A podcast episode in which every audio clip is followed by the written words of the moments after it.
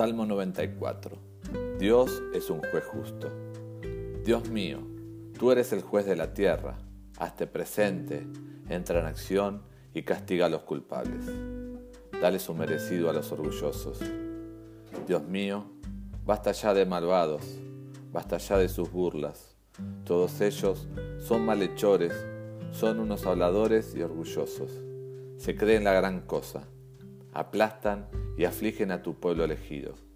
Matan a las viudas, asesinan a los huérfanos, masacran a los refugiados, y aún se atreven a decir, el Dios de Israel no se da cuenta de nada.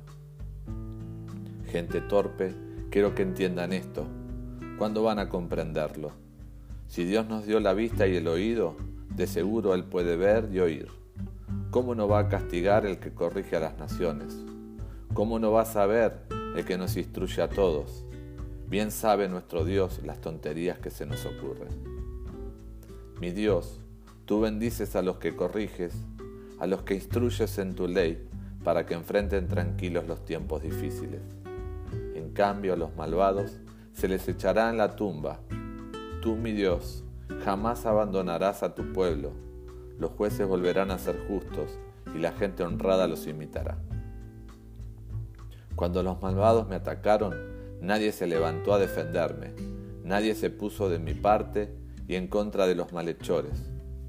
Si tú no me hubieras ayudado, muy pronto habría perdido la vida, pero te llamé al sentir que me caía, y tú, con mucho amor, me sostuviste.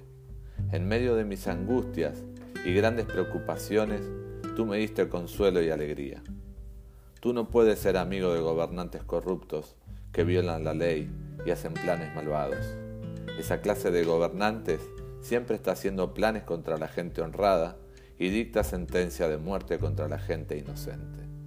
Esa gente es tan malvada que acabarás por destruirla. Pero tú, mi Dios, eres mi más alto escondite, eres como una roca en la que encuentro refugio.